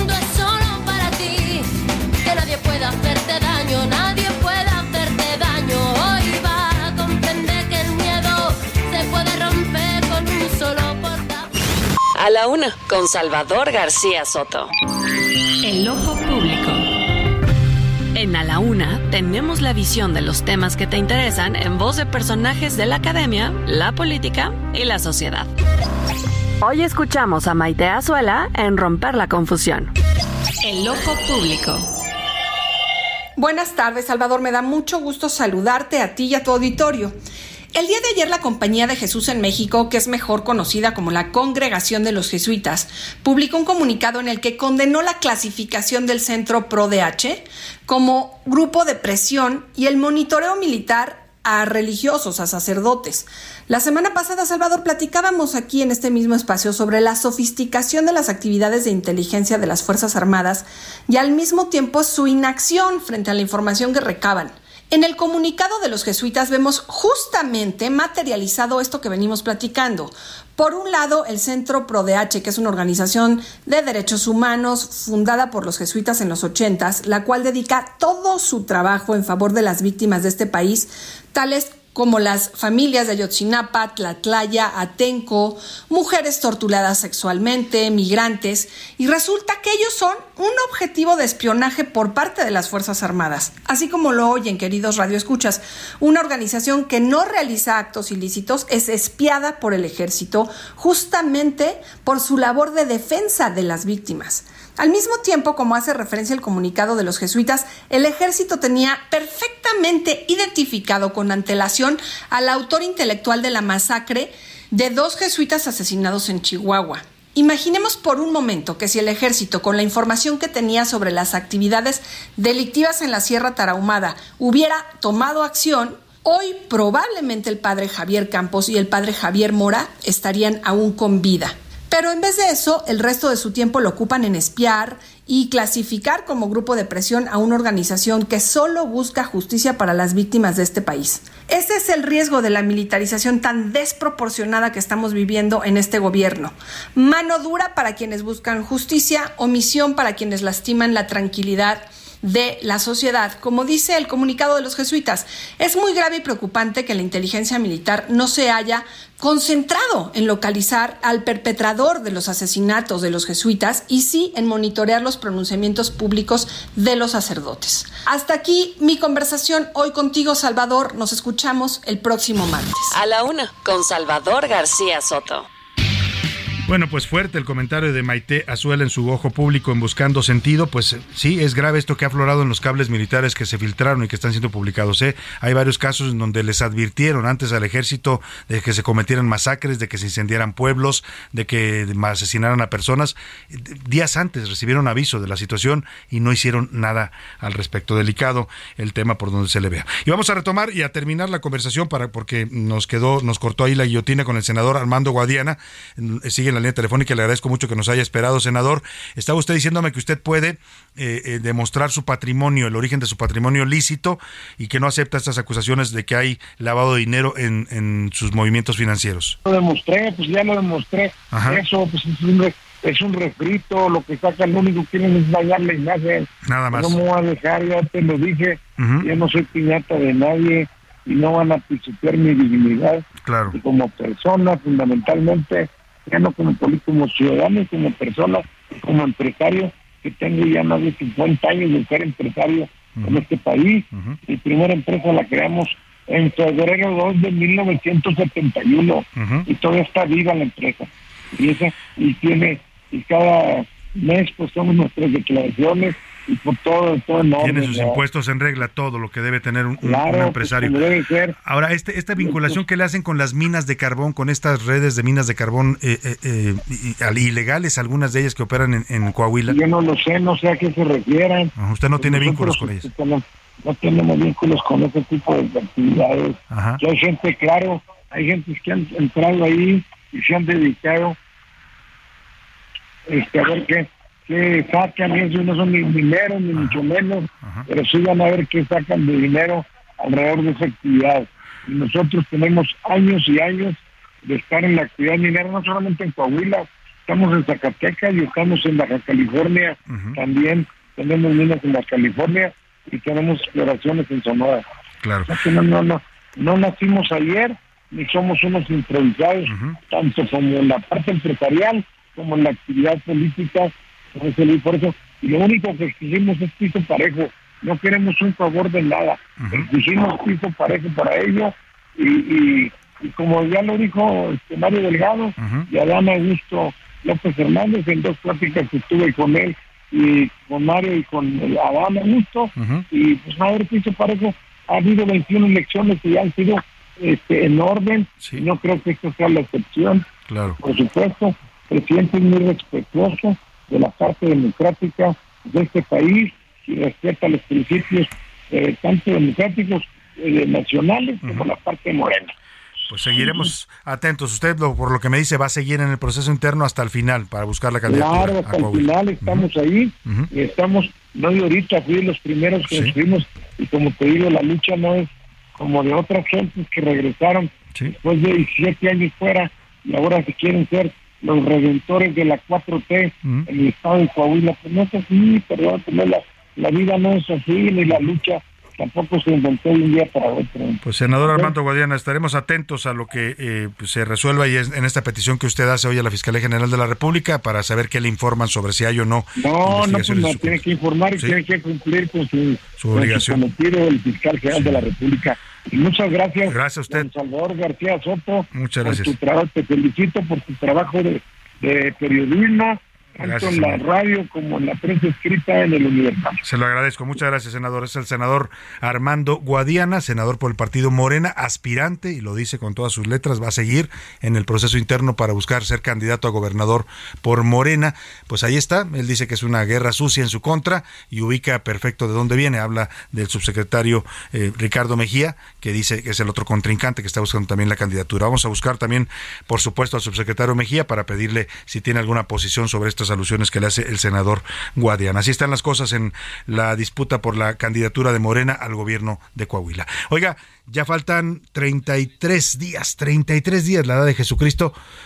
Que por cierto, me acordé ahora que ayer hicieron una reproducción del cuerpo de Jesucristo, muy interesante, se la, voy a, se la vamos a compartir, comentar en un manto más a compartirse en las redes. Lo recrearon con látex a partir de, la, de la imagen de la sábana santa y es impactante porque parece que fuera un, un ser humano real.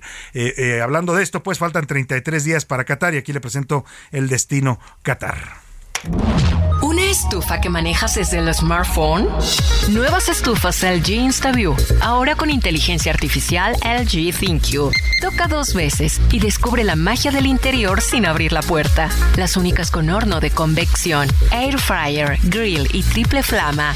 Descubre la inteligencia de la cocina con LG. Destino Qatar en el Heraldo Radio. Una presentación de LG. Cuando estamos a poco más de un mes para que inicie el Mundial, no hay forma de dejarnos de asombrar por las decisiones y novedades que surgen desde el Golfo Pérsico. Qatar solicitó asistencia al ejército de Pakistán en aspectos relacionados con la seguridad. Turquía dijo que su país enviará a más de 3.000 agentes de seguridad y que también ha capacitado al personal de seguridad de Qatar. A principios de este año, la OTAN confirmó que también brindará seguridad durante el evento y que el apoyo incluirá capacitación contra las amenazas de materiales químicos, biológicos, radiológicos y nucleares, así como capacitación para la protección de personas muy importantes y para contrarrestar amenazas por artefactos explosivos improvisados. Corea del Sur envió oficiales de policía especializados en contraterrorismo, habilidades de combate cuerpo a cuerpo, técnicas de arresto y mantenimiento del orden público. Hasta la próxima, los saluda Edgar Valer. Destino Qatar en el Heraldo Radio. Una presentación de LG. A la una, con Salvador García Soto. Dos de la tarde con 40 minutos y vámonos rápidamente hasta Veracruz porque, oiga, algo raro está pasando con estos temas de las intoxicaciones en escuelas primarias y secundarias. La semana pasada le reportamos al menos cuatro ocurridas en las últimas semanas en Chiapas, intoxicaciones que no se sabe bien a bien quién las provoca. En algunos casos se habla de drogas, de cocaína, en otros se habla de sustancias que enferman a los jóvenes. El hecho es que los están enfermando y los están mandando al hospital. Ahora pasó en Veracruz, 28 alumnos de una secundaria técnica fueron intoxicados con una sustancia que los mandó también literalmente al hospital con síntomas como dolor de cabeza y mareos. Vamos contigo, Juan David Castilla, allá en Veracruz. Cuéntanos de esta intoxicación en el municipio de Álamo, allá en Veracruz. Buena tarde. Muy buenas tardes, Salvador. Te saludo con mucho gusto desde el estado de Veracruz. Comentarte que hasta el día de ayer se hablaba de 28 alumnos de la Escuela Secundaria Técnica Industrial número 67, ubicada en el municipio de Álamo Temapache, al norte de Veracruz, que habían sido ingresados al Hospital General por posible intoxicación. Sin embargo, recientemente el gobernador Cuitlavo García Jiménez detalló que la cifra de menores con síntomas pasó de 28 a 36. Mencionó que en el municipio de Poza Rica se encuentran realizando estudios médicos a los estudiantes para determinar las causas de su malestar y confirmar si se trató de una intoxicación, además de que se está analizando el agua y alimentos de la escuela. El mandatario estatal indicó que la cifra de pacientes hospitalizados puede variar durante el día, pues se consideran otros tres alumnos y además también dio a conocer que podrían dar de alta a los que ya presentan alguna mejoría. Cabe recordar que algunos de los menores se desmayaron en pleno acto cívico que presidía decidió la alcaldesa morenista Lilia Arrieta Pardo en el plantel educativo, que se encuentra ubicado sobre la calle Justo Sierra de la colonia Unidad y Trabajo. Algunos de los síntomas que presentaron los estudiantes de esta escuela fueron dolor de cabeza y de ojos, así como también mareos, pero sin llegar al vómito. Comentarte, Salvador, que de acuerdo con el director de servicios médicos del Ayuntamiento de Álamo, Raúl Ramírez León, los menores se encuentran fuera de peligro y serán sometidos a cinco pruebas toxicológicas y un examen de sangre. Por su parte, el director de la escuela, Alonso Barragán, justificó que los desmayos ocurrieron presuntamente porque los alumnos permanecieron formados en el acto cívico durante más de una hora y la mayoría no había desayunado. También decirte, Salvador, que la directora de atención médica de los servicios de salud de Veracruz, Romana Gutiérrez Polo, indicó que los alumnos permanecerán bajo observación hasta que su médico determine su alta hospitalaria. Este es el reporte desde Veracruz, Salvador. Excelente tarde. Muchas gracias, muchas gracias Juan David Castilla. Pues extraño esto que está pasando, primero en Chiapas, y luego también en Guerrero y ahora también en Veracruz. Vamos a armar un, un reportaje con todos estos casos para saber qué está pasando. Las autoridades no están investigándolo como se debiera y es un ataque grave. ¿eh? Yo le decía que esto puede configurar incluso delitos de terrorismo, porque es atacar directamente pues a población civil inocente, en este caso estudiantes que pues son intoxicados de manera deliberada. Y vamos hasta Guadalajara porque se están llevando a cabo allá en Guadalajara, bueno, en- es en realidad en Zapopan, pero son las fiestas de octubre de Guadalajara y, y un, una balacera ayer afuera del palenque, imagínese usted, la gente va a divertirse, a relajarse un rato a estos eventos musicales y resulta pues que terminan huyendo de las balas. Cuéntanos Mayeli Mariscal, te saludo, buenas tardes allá en Guadalajara.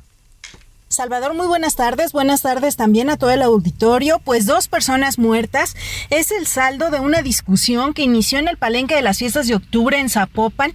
Así lo informó el gobierno de Jalisco a través de un comunicado. Y bueno, este altercado terminó con el deceso primero de una persona al exterior del auditorio Benito Juárez, el recinto de estas fiestas de octubre, y la muerte del segundo, quien resultó con lesiones y requirió el traslado al hospital civil. Sin embargo, horas más tarde murió a consecuencia de la gravedad de estas heridas.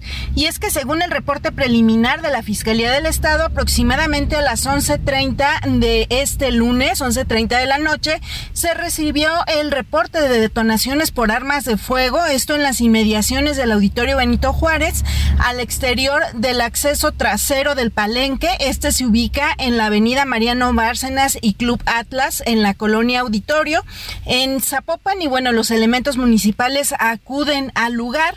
Una vez eh, que llegaron, pues confirmaron el deceso al exterior de la feria de un hombre. Al interior estaba con heridas este segundo hombre que fue pues eh, muerto debido presuntamente a una discusión derivada de eh, pelea de gallos. Por lo pronto, Salvador, también las autoridades dijeron que las fiestas de octubre continuarán con su programa habitual y eh, solamente se va a reforzar la seguridad al, al interior y también al exterior del recinto.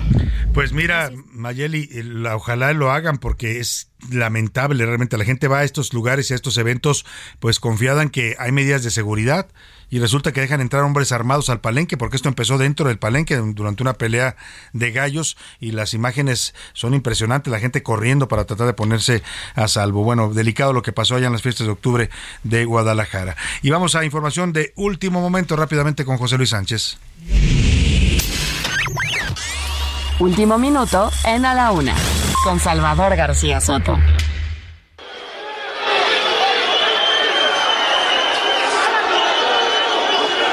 José Luis Sánchez, ¿qué estamos escuchando? Estamos escuchando en estos momentos Salvador Francia. Hoy Francia está viviendo una tarde noche de protesta. Cerca de casi un cuarto de millón de franceses han salido a las calles, 250 mil personas se han abocado a las calles en medio de un paro, un paro provocado por la inflación que vive este país. Los franceses exigen eh, aumento de salarios a la par al nivel de la inflación que en estos momentos ronda el 10%, Salvador, muy parecido a lo que viven otros países en el mundo, es la crisis que se está viviendo, pero además, Salvador, se trata de la crisis energética.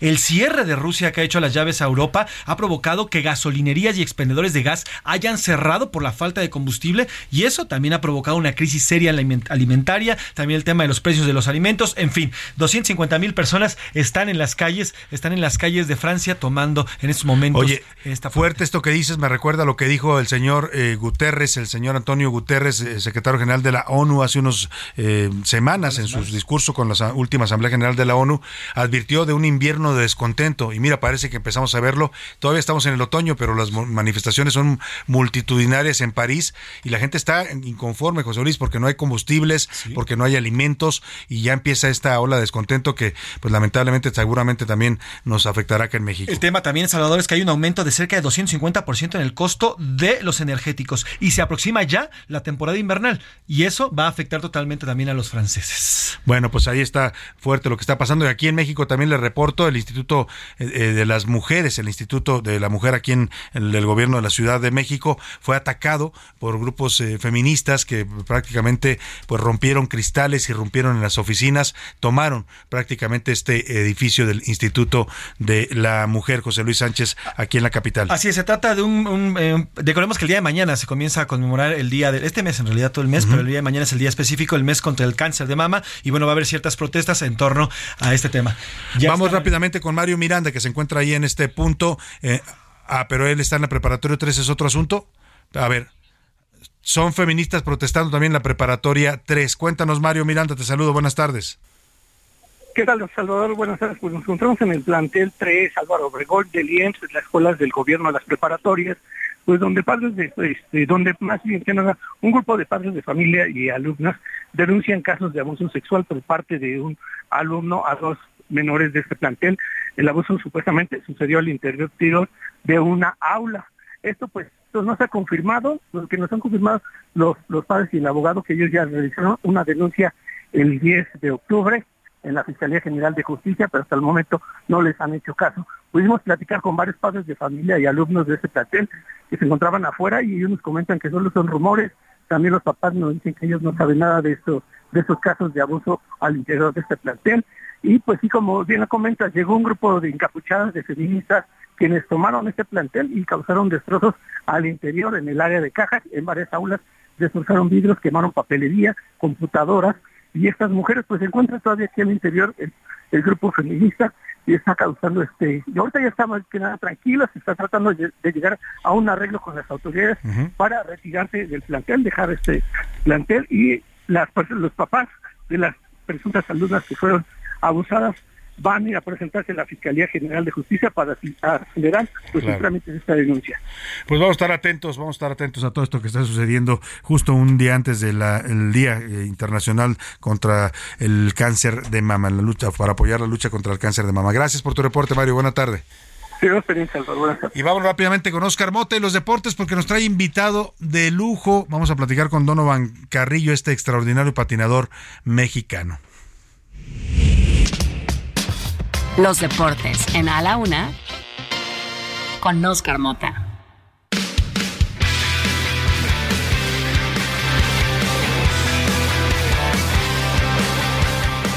Oscar Mota, bienvenido, buenas tardes. Mi querido Salvador García Soto, te mando un gran abrazo, amigas y amigos. Soy un gran día para ganar notas rápidamente de eh, fútbol.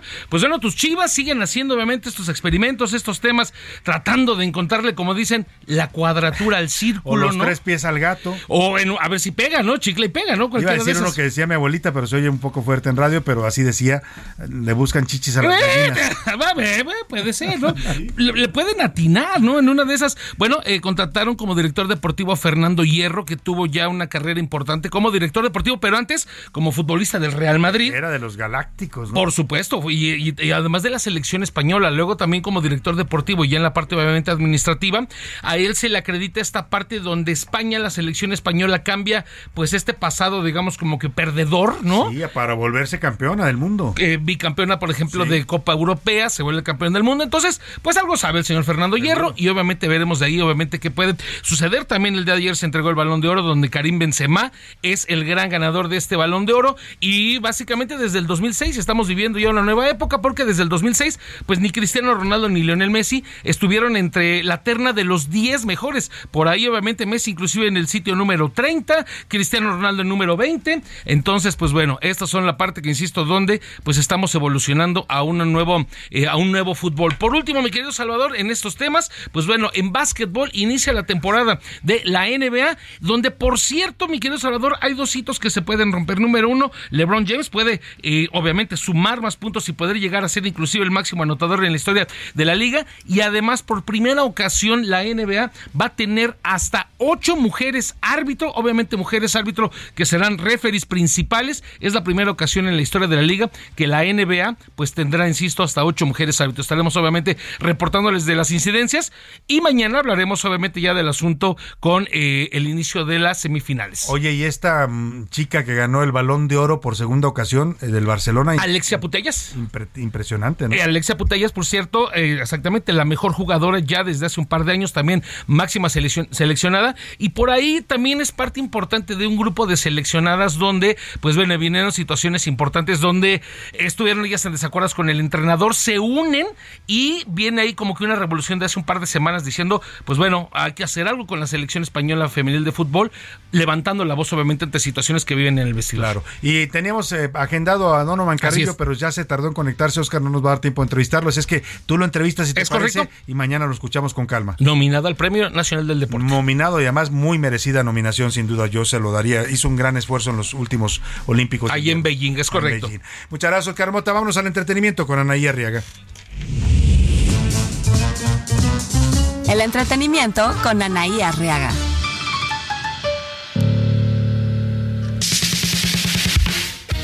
Anaí Arriaga, ¿cómo estás? Muy buenas tardes. Bienvenida.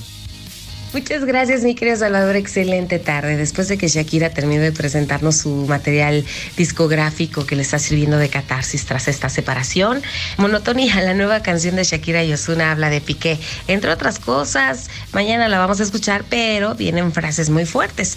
La cantante acusa de que era doble cara, además de que, pues lo que ya sabemos, que le fue infiel. Oigan, y Ozuna, que participa en esta canción, se convirtió en el apoderado y dueño de los brujos de Guayana. El cantante puertorriqueño le pondrá el nombre de los osos de Manatí, además es dueño de una emisora, o sea que él es un gran inversionista de negocios. Y la otra cara de la moneda es Gerard que fuentes cercanas aseguran que quiere volver a ser papá por tercera ocasión. Bueno, muchas gracias a Anaí Arriaga con el entretenimiento y no nos resta más que despedirnos de usted, darle las gracias por el favor de su atención y decirle que todo este equipo, todo este equipo que tengo el gusto de encabezar, le agradece y lo esperamos mañana aquí a la una. Quédese con Adriana Delgado y el dedo en la llaga y yo lo espero a la una. Que pase excelente tarde, provecho, hasta mañana. Por hoy termina a la una con Salvador García Soto. El espacio que te escucha, acompaña e informa. A la una con Salvador García Soto.